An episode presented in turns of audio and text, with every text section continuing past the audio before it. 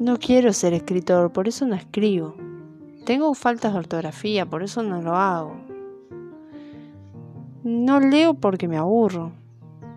No sé, no, no sé qué leer.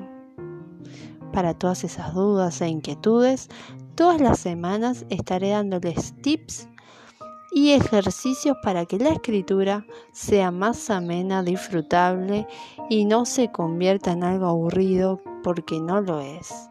También para que nos acerquemos más a la lectura que nos enriquece el alma. Bienvenidos a mi mundo literario.